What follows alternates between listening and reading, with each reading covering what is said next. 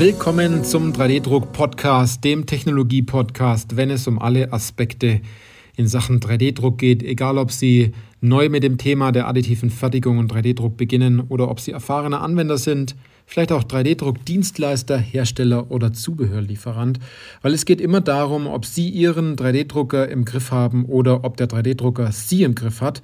Ich bin Johannes Lutz und ich freue mich auf diese Podcast-Folge, weil diese Podcast-Folge den Titel trägt Meine Kritik an der 3D-Druckbranche.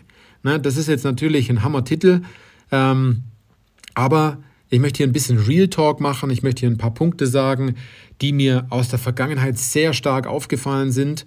Und ähm, der ausschlaggebende Punkt war, dass jemand aus der Branche, den habe ich getroffen, auf der Repetech gesagt hat, ja, das hat sich die Branche 3D-Druck ja auch selbst zuzuschreiben. Und haben wir dort ein Gespräch geführt äh, über Thematiken und wir, muss ich dazu sagen, wir haben nicht über Dienstleister hergezogen, über Reseller schlecht gesprochen oder ähm, Dinge erzählt, die Hersteller jetzt schlecht machen, sondern wir haben einfach Fakten aufgezählt. Und zwar Punkte aufgezählt, die sowohl dem einen intern in der Branche als auch dem anderen extern, der nicht direkt in der Branche drin ist, sondern das Ganze von außen beobachtet und betrachtet, die haben wir aufgezählt und es ist ganz spannend, was dabei rauskam. Ähm, und natürlich gibt es dort Kritik. Man darf Kritik ja auch äußern, solange sie konstruktiv ist und äh, man nicht schlecht über den einen oder anderen spricht. Das aus meiner Sicht sollte man das nicht tun. Und wenn man es tun sollte, sollte man äh, die Person oder das Unternehmen entsprechend darüber informieren, dass man unzufrieden ist, dass man vielleicht etwas verbessern könnte, wenn man entsprechend eine schlechte Erfahrung gemacht hat, vielleicht einen Drucker gekauft hat und das Ergebnis passt danach nicht oder dass die Maschine nicht so funktioniert, wie man möchte. Da gibt es ja ganz, ganz viele Beispiele. Ja? Aber was sind denn die Punkte jetzt, wo man sagt, da kann man jetzt Kritik äußern? Und was hat sich die Branche selbst zuzuschreiben? Und da gibt es einige Punkte. Und viele wissen das auch, machen es auch immer wieder, äh, wissen aber auch, dass sie es machen, möchten das Ganze aber auch nicht verändern. Ähm, ich glaube auch einfach, weil eine Veränderung dort hineinzubringen, würde ja auch schlussendlich eine Veränderung der ganzen Branche bedeuten. Ähm, aber man jammert lieber an der einen oder anderen Stelle, anstatt aktiv eine Veränderung herbeizuführen, weil es ja ein großer Kraftakt ist, etwas zu verändern, anstatt mit der Masse einfach mitzuschwimmen und die Botschaften äh, genau hinterher zu plappern, was all die anderen auch machen. Damals war das so, dass man natürlich gesagt hat, die additive Fertigung kann alles lösen. Sie kann alles. Na? Man kann konstruieren, wie man will. Das Ganze funktioniert auf Knopfdruck und daraus hat die Branche sehr stark lernen müssen, dass es natürlich Anwendungen gibt, die nicht so einfach umsetzbar sind und dass man sich in vielerlei Hinsicht sehr, sehr stark aus dem Fenster gelehnt hat damals. Mittlerweile hat sich das ein Stück weit verändert, weil ähm, 3D-Druck im Markt deutlicher angekommen ist. Es aber immer noch so ist, dass man Botschaften nach außen trägt. Da muss man eigentlich so ein kleines Standchen an die Botschaft hinten hin machen und noch das Kleingedruckte dazuschreiben. Äh, und am besten liest man das Kleingedruckte dann auch, dann weiß man, wie es wirklich gemeint ist. das wäre zum Beispiel ein Punkt.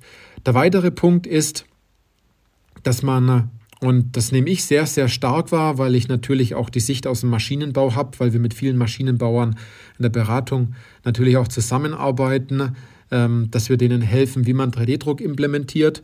Und ich höre da immer ganz genau zu, was dort gesprochen wird.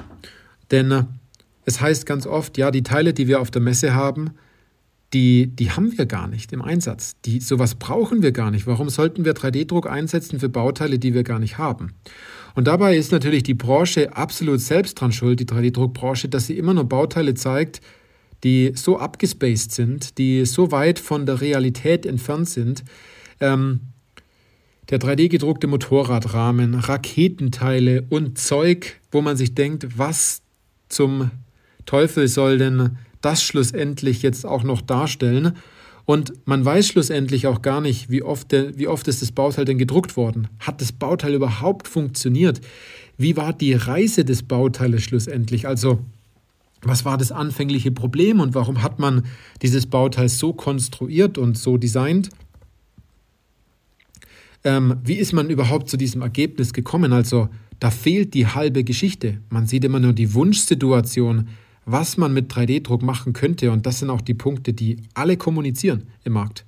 Niemand äh, geht mal drauf ein, was passiert, wenn man es nicht tut, anstatt man, also dass man immer sagt, äh, das sind die Vorteile von dem Thema 3D-Druck. Und da muss ich so, so an eine Turbine denken, die ich da gesehen habe auf der Messe. Und da habe ich mir gedacht, so gut, wie oft die das Ding gedruckt haben und wie stark das Ding nachbearbeitet wurde und was das gekostet hat. Und zum Schluss, hat es überhaupt einen Sinn, dieses Bauteil jetzt zu drucken, nur um zu zeigen, dass das Ganze mit dem Thema 3D-Druck möglich ist? Kein Wunder, dass man dann Anfragen bekommt von Bauteilen, die, die, die, völlig abseits der Möglichkeiten sind zum Teil und dass man als Dienstleister an dem Punkt ist und sagt, gut, ja, das wird jetzt schwierig, dieses Bauteil zu drucken oder als Hersteller dann auch den Kunden darauf hinweist, es am liebsten nicht zu tun, obwohl der Kunde ja dann das Bauteil oder der Interessent das Bauteil auf der Messe gesehen hat und hat gesagt, gut, wenn ihr das schon ausstellt, dann äh, gehen wir davon aus, dass ihr das auch könnt. Na?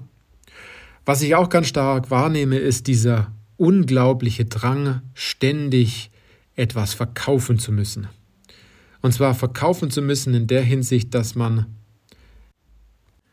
dass man die ganze Zeit nur von sich selbst spricht, dass man sagt, wir sind noch schneller, wir können noch höher springen, bei uns gibt es noch mehr Materialien, ähm, das Ganze ist noch einfacher bei uns, wir haben noch einen größeren Bauraum, anstatt einfach mal nachzufragen, was das Unternehmen denn wirklich drucken möchte, was das Unternehmen vorhat, in welcher Situation das ganze Unternehmen ist und wo man dann sagt, gut, da treffen diese Vorteile, die man ständig auch nach außen wirft und äh, im Webinar zeigt, auf, auf, auf Whitepapern zeigt, die ganze Zeit nach außen kommuniziert, dass die auch auf fruchtbaren Boden fallen, anstatt immer nur die ganzen ähm, Botschaften nach außen zu tragen, die ganzen Vorteile in der Hoffnung, dass es irgendjemand mal aufschnappt und sagt, ja gut, äh, das ist der eine Punkt, der mir noch gefehlt hat, anstatt man einfach nachfragt, ja, was hält dich denn zurück, jetzt in 3D-Druck zu investieren oder loszulegen. Ne? Also das, das Aufzählen von Vorteilen äh, ist etwas, was in unserer Branche sehr, sehr stark natürlich äh, gezeigt wird, weil man ja auch viel machen kann. Das ist schon richtig, aber man muss es halt nicht übertreiben. Es ist ja natürlich auch so, dass sich viele in der Vergangenheit aufgrund dessen, auf den Punkten, die ich gerade auch gesagt habe, ähm, sich die Finger verbrannt haben bezüglich dieser Technologie. Das bedeutet, dass man an dem Punkt ist, und sagt, gut, ich habe damals schon mal was drucken lassen, das ist komplett in die Hose gegangen, das ist nicht richtig gemacht worden, aus welchen Gründen auch immer. Und deswegen lässt man das Ganze für die Zukunft auch bleiben. Das kann auch nur sein, dass man mal ein schlechtes Bauteil in der Hand gehabt hat, das vielleicht einen Druckfehler hatte oder die Konstruktion nicht richtig ausgelegt worden ist, dass der 3D-Druckdienstleister oder Hersteller des Bauteils trotzdem gedruckt hat in der Hoffnung, dass ähm, der Anwender da was damit anfangen kann und das Bauteil dann gebrochen ist oder eine ganz, ganz schlechte Auflösung hatte oder das Bauteil einfach nur blöd aussah und die Informationen, die dazu äh, äh, notwendig waren, noch darüber zu sprechen, dass das gar nicht stattgefunden hat. Also, dass man die ganze Sache auch zum Schluss noch erklärt hat.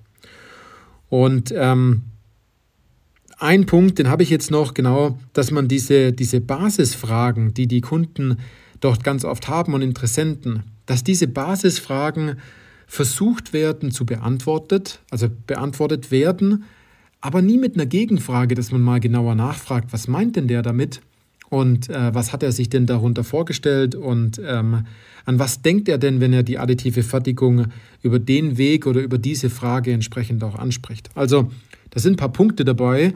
Das hat viel mit Kommunikation zu tun. Das hat viel mit wie gehe ich in ein Gespräch rein zu tun. Es hat viel damit zu tun, ähm, herauszufinden, was derjenige wirklich jetzt noch braucht, anstatt ihm etwas zu geben, was er die ganze Zeit nicht haben möchte.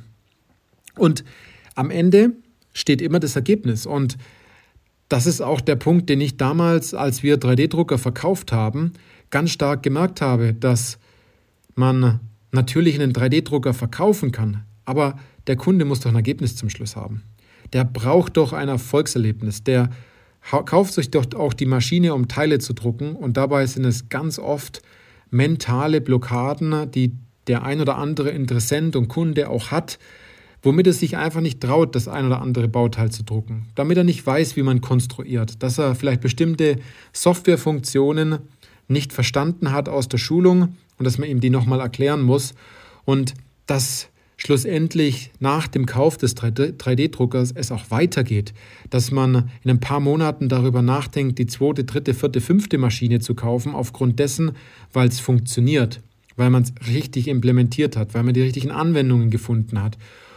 und so weiter. Und das sind alles Punkte, die auch mir sehr stark aufgefallen sind, dass man zu sehr von sich selbst spricht, äh, zum Beispiel auf der Messe, und gar nicht wirklich nachfragt, was braucht derjenige denn? Was braucht denn meine Zielgruppe? Was hat denn der überhaupt für ein Problem? Was hat er für eine Herausforderung? Was ist der Grund, warum er auf der Messe ist? Und was, mit was möchte er denn nach Hause gehen? Ob es ein Musterteil ist, ob es die Beantwortung von vielen Fragen ist oder ob es einfach mal nur dieser Überblick ist oder vielleicht auch, und ich weiß das, es gehen viele auch auf die Messe, um auch wirklich vor Ort einen Drucker zu kaufen. Und da ist es leider so, dass es viele gibt, die das schlussendlich auch noch komplett versauen, weil sie dort keinen Weg einhalten, damit der Interessent oder auch dann, äh, wenn er später der potenzielle Kunde zum Schluss auch mit einem guten Gefühl vom Messestand geht und sagt, jetzt habe ich es geschafft, das ist gut, ich freue mich schon, wenn die Maschine geliefert wird, so schnell muss das Ganze gehen jetzt geht es wieder weiter. Ja? Ganz oft fahren die Leute nach Hause und denken sich, oh, oh je, oh je, äh, das war einfach zu viel Information, es war zu viel Durcheinander, so viele Technologien, Materialien, so viel Technik. Ich weiß gar nicht, was ich jetzt machen soll. Und damit ihnen das nicht passiert und sie auch an diesem Punkt sind und sagen, also diese ganze 3D-Druckbranche ist relativ schwierig zu verstehen, dann kommen sie zu uns ins kostenfreie Erstgespräch. Wir helfen Ihnen dort aus dem Dschungel herauszukommen. Wir geben Ihnen mit, was die richtigen Punkte sind, äh, auf die Sie achten müssen. Wir geben Ihnen auch die richtige Empfehlung, damit Sie auch zum Schluss ein Ergebnis haben, dass Sie Bauteile in der Hand haben und Sie das Thema 3D-Druck zum Schluss auch richtig implementiert haben, dass Sie den Weg kennen, den Sie gehen müssen und der Weg für Sie selbst auch absolut Sinn macht und Sie sich dort locker und gut fühlen, diesen Weg auch zu gehen und meistens ist es dann eher so, dass wir die Leute zum Schluss eher ausbremsen müssen, weil wir die äh, auf dem richtigen Weg natürlich äh, auf eine bestimmte Geschwindigkeit gebracht haben. Äh, dass, dass es eher äh, so ist, als wenn die die ganze Zeit mit äh, großer Geschwindigkeit bergab rollen und sich die Geschwindigkeit immer wieder erhöht. Also da muss man ein bisschen, ein bisschen rekuperieren, wenn man das so sagen darf. Also in diesem Sinne, es war meine persönliche Kritik an der 3D-Druckbranche. Da kann sich jetzt jeder herausnehmen, was er äh, gerne, gerne möchte. Ich stehe dazu. Ähm, es sind aber auch alles Fakten, die ich hier genannt habe und jeder, der sich hier ähm, schon länger in der Branche ist, der weiß ganz genau, von, von was wir hier sprechen. Und äh, das war vielleicht eine unentdeckte Wahrheit, die der ein oder andere hier dann nochmal wahrgenommen hat. In diesem Sinne, machen Sie es gut und bis zur nächsten Podcast-Folge.